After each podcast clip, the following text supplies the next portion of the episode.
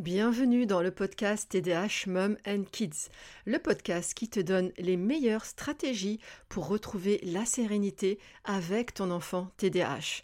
Mon objectif est de te soutenir, toi la maman qui œuvre dans l'ombre et souvent dans la solitude pour offrir le meilleur à ton enfant. Comment relever les défis de l'éducation d'un enfant TDAH sans sombrer soi-même? C'est tout l'enjeu de ce podcast. En 2008, quand on a diagnostiqué mon fils aîné d'un TDAH, j'étais seule, désespérée, j'ai souffert de sa différence, mais aussi du rejet, du regard des autres et de la pression scolaire, jusqu'à en faire un burn-out maternel. Je ne veux plus que les mamans finissent à terre. C'est mon moteur pour t'offrir ici un espace safe où tu seras entendue, tu seras comprise et soutenue. Je te partagerai à la fois mes 21 ans d'expérience de maman, mais également mon expertise de naturopathe et formatrice. Ici, pas de blabla. Seul ou avec mes invités, j'irai droit au but pour te partager mes pistes de réflexion afin que la sérénité revienne dans ton foyer. Car j'ai un rêve pour toi, la maman de haut niveau. C'est de t'offrir le havre de paix que tu mérites. Alors, Bonne écoute. Bonjour chère maman de haut niveau. Alors aujourd'hui c'est l'avant-dernier épisode qui vient clôturer mon parcours de maman. Si tu n'as pas écouté les trois épisodes précédents, eh je t'invite à le faire avant d'écouter celui-ci. Dans le dernier épisode, je t'ai raconté comment, après trois années à me battre avec le principal psychorigide du collège de mon fils, eh bien, je suis très heureuse de quitter la région parisienne pour une nouvelle aventure qui m'attend dans le nord de la France. Alors c'est un mélange d'excitation et de peur aussi. Hein. Nous n'avions jamais quitté la région parisienne et c'est pas forcément évident pour les enfants devenus adolescents de quitter leurs repères, leurs amis donc, je ne vais pas vous mentir, ils ont fait de la résistance. Mais là, il en allait de ma survie. Il faut savoir que les trois années là, de collège ont été extrêmement éprouvantes, hein, euh, au point de vue de ma santé notamment, mais aussi parce que j'ai vécu en parallèle de très grosses épreuves bah, dans ma vie personnelle, notamment la disparition brutale de mon père, hein, qui était tout pour moi, mais aussi le harcèlement au travail que j'ai connu pour la première fois à cette époque-là. Je vous ai passé aussi les détails sur l'envahissement du collège jusque sur mon lieu de travail, hein, parce qu'évidemment, on n'hésite pas à vous appeler pour des détails, et donc vous vous retrouvez avec une charge mentale inimaginable. Vous devez à la fois vous concentrer sur votre travail et en même temps être prêt à affronter la CPE ou le prof principal au téléphone. Comment vous dire, je vivais un enfer et ma vie privée s'est retrouvée étalée jusque dans mon lieu de vie professionnelle. Alors, je mangeais TDAH, je dormais TDAH, je respirais TDAH, toute ma vie tournait autour de ce sujet. Je me rappelle une fois, c'était un soir au dîner, mon, second fils qui me coupe subitement la parole pour me dire euh, Maman, est-ce qu'on peut parler d'autre chose que du TDAH de mon frère? Il avait dix ans, je n'avais même pas percuté à quel point mon second fils souffrait aussi de cette attention permanente qui était portée constamment sur les difficultés de son frère en lien avec l'école. Oui, parce que tout ça tournait autour de l'école en réalité, parce que en dehors de l'école, je n'avais pour ainsi dire aucun problème. L'école m'a pourri la vie. Oui, l'école a pourri ma vie et celle de ma famille. L'école s'est infiltrée dans mon cerveau, dans mon espace intime, dans mon couple, dans mon travail. L'école était là partout, avec son épée de Damoclès sur ma tête. Elle avait franchi toutes les barrières de mon espace vital. Partir, c'était donc une question de survie pour nous tous. Et donc, mes enfants vont faire leur première rentrée, scolaire à Lille. Mon aîné passe en troisième et le second en cinquième. Là, je décide de changer de stratégie et de ne plus faire la commerciale de mon fils, car j'ai un profond dégoût pour le système scolaire et je n'attends absolument plus rien de lui.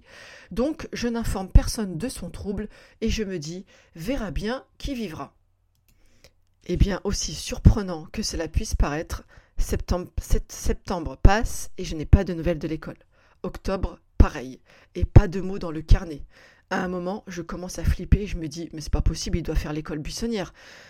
Sauf que j'appelle son frère et je lui dis, euh, chérie, ton frère, il va bien à l'école.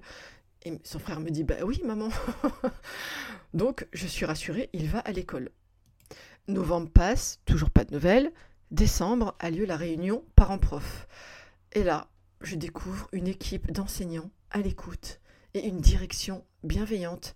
J'ai l'impression d'avoir basculé dans le monde féerique de Disney et pourtant je me pince, c'est bien réel. Je n'ai que des retours positifs sur mon fils, alors qu'il n'a plus d'AVS et il n'a plus aucun aménagement, puisque je ne les ai pas informés du trouble de mon fils. Et oui, j'ai voulu changer de stratégie, vu que la précédente ne fonctionnait pas, eh bien je me suis dit, on va y aller comme ça et on verra bien.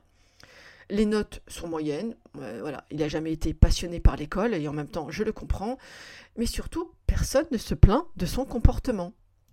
Alors face à tant de bienveillance, eh bien j'en profite pour expliquer un peu quelle est la situation euh, de mon fils, mais j'avoue que je ne l'ai pas fait sans crainte, hein, car j'avais peur que du coup cela change leur focus ou leur regard sur lui.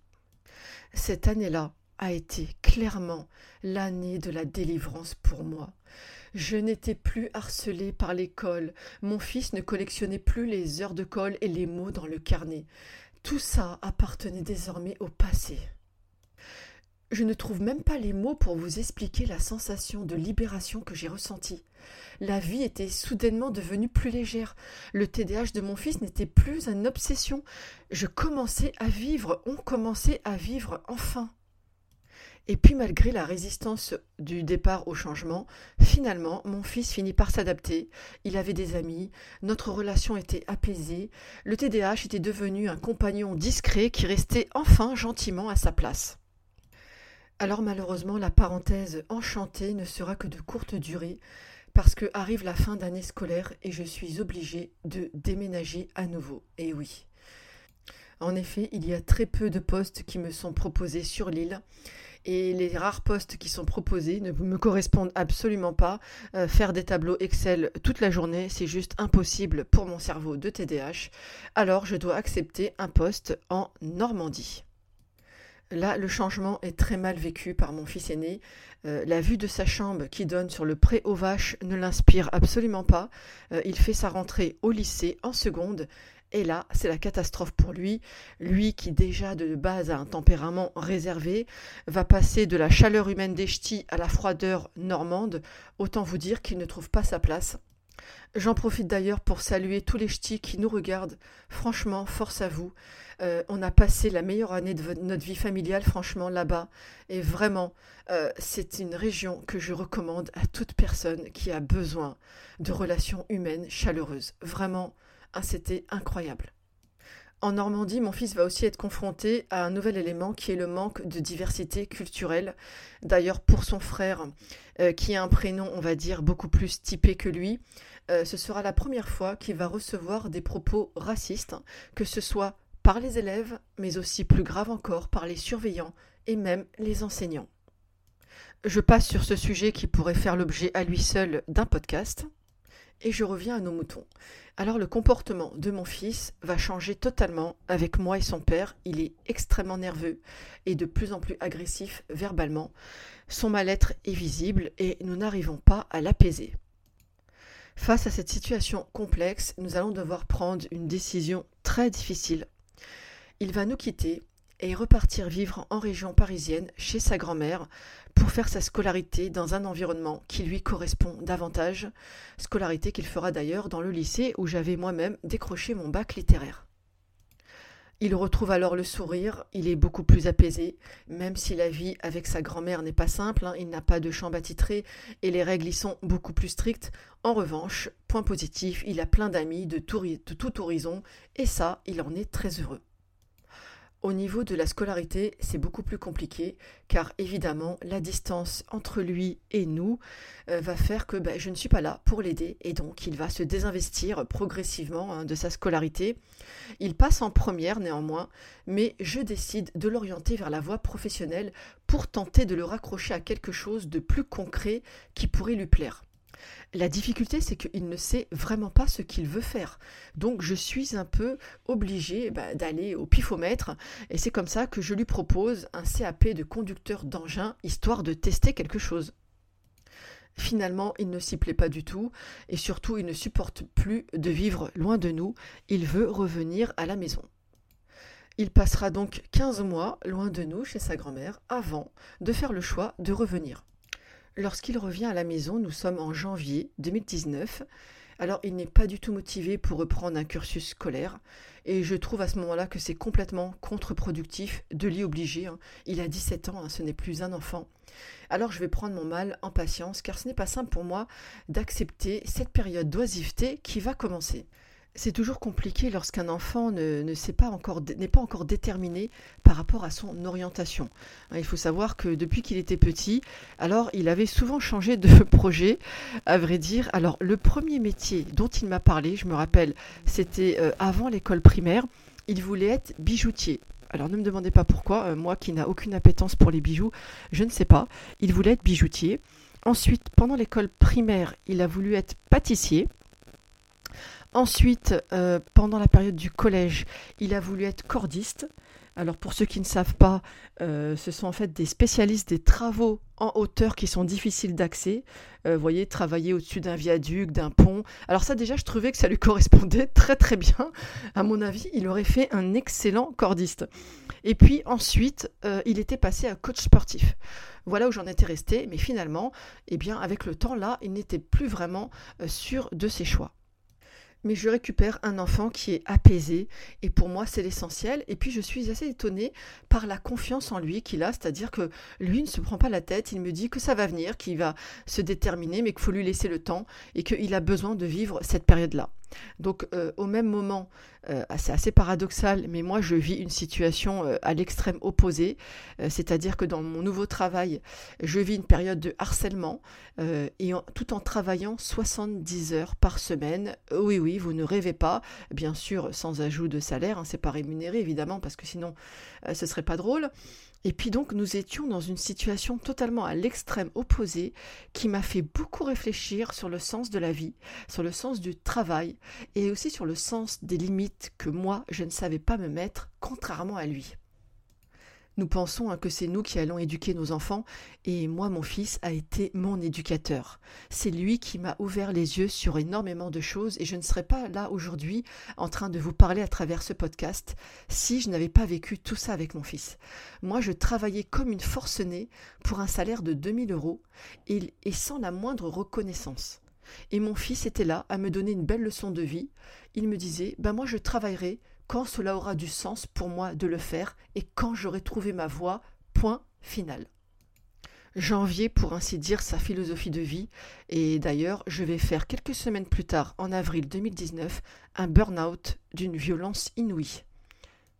Je me retrouve en arrêt de travail à la maison et du coup bah, je passe beaucoup plus de temps avec mon fils qui vit clairement sa meilleure vie à son rythme, et je tente en fait de prendre exemple sur lui. Oui, oui, il a été pour moi une grande source d'inspiration, pour moi qui avais subi un conditionnement social et culturel euh, pour ne jamais être à l'écoute de mes besoins et surtout pour en faire toujours plus. Lui prend son temps, il se lève quand il en a envie, il m'initie d'ailleurs à cette époque à des séries, moi qui ne prenais jamais le temps de me poser pour en regarder. Il fait du sport et puis il fait aussi des allers-retours sur Paris pour retrouver ses amis quand il en a envie. Le mois de septembre arrive.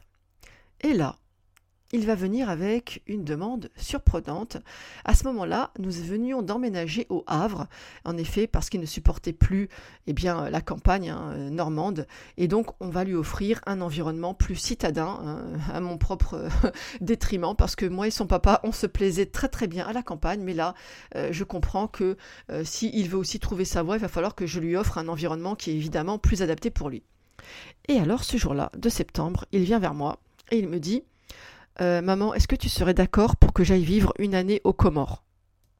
Euh, Pardon, tu peux répéter la question?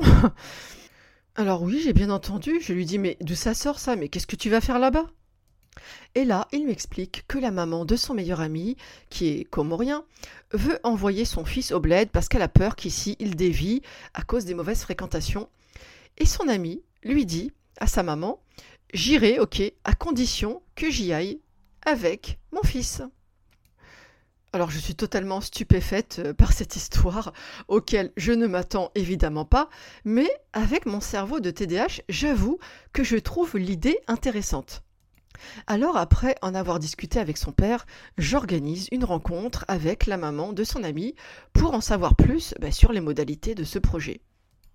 Le courant passe très bien entre la maman et moi, et là, je suis convaincue que ce changement ne pourra être que bénéfique pour mon fils, qui a toujours eu ce besoin d'explorer par lui-même, d'expérimenter, de vivre des expériences. Financièrement, c'est pas évident à ce moment-là, mais avec le soutien de l'entourage, les billets d'avion sont pris. En octobre, nous voilà à l'aéroport. Mon fils décolle avec son ami et la maman de celui-ci, direction les Comores. Alors évidemment, hein, les larmes coulent, je ne sais pas quand il reviendra, mais je dois le laisser aller au bout de sa démarche. L'acclimatation dans ce pays lointain va être beaucoup plus difficile qu'il ne le pensait. Il se retrouve dans un petit village et il découvre la réalité d'une population très pauvre. Il est surpris et amusé de voir les enfants s'enfuir en le voyant pour la seule raison qu'il est blanc et que ses enfants n'ont jamais vu d'homme blanc. Il découvre des petites baraques vides sans aucun confort. Il n'y a qu'un repas par jour. Il va être scolarisé à l'école du village où il n'y a pas de table mais juste des bancs en bois en guise d'assises. D'ailleurs, il me racontera plein d'anecdotes très drôles parce qu'il est passé de, entre guillemets, cancre en France à meilleur élève de la classe euh, jusqu'au point de corriger même certains enseignants qui faisaient des erreurs de français. Et finalement, il va devoir écourter ce voyage pour des raisons de santé, car en effet, il a perdu beaucoup de poids, il mange très très peu, et ce qui commence à inquiéter sérieusement la maman de son ami. Alors elle m'appelle et elle me dit qu'il vaut mieux qu'il rentre. C'est comme cela que finalement, il va prendre la décision de rentrer fin décembre 2019, deux mois plus tard après son, son départ. À son retour, il n'est clairement plus le même. Il est parti parce qu'il était perdu, sans projet professionnel, sans avenir. Mais chose incroyable, ce voyage va totalement changer sa perspective. Lorsqu'il revient, il sait désormais exactement la direction qu'il veut prendre. Et ça, c'est ce que je vais vous raconter dans le prochain et dernier épisode de cette série consacrée à mon parcours de maman. J'espère que cet épisode t'a plu. Si c'est le cas, n'hésite pas à me laisser 5 étoiles et un commentaire. J'en profite également pour t'informer que j'ai exceptionnellement ouvert l'accès à ma formation TDH Serenity avec une offre promotionnelle. Il s'agit de ma formation signature, qui est une formation à 360 degrés, qui a déjà permis à de nombreuses mamans de retrouver la sérénité dans leur foyer avec leur enfant TDH. Hein. Une formation dans laquelle tu vas apprendre à agir sur les bons leviers pour apaiser ton enfant TDH tout en prenant soin de toi. Tu trouveras le lien avec toutes les informations dans ma bio. Et sur ce, je te dis à la semaine prochaine.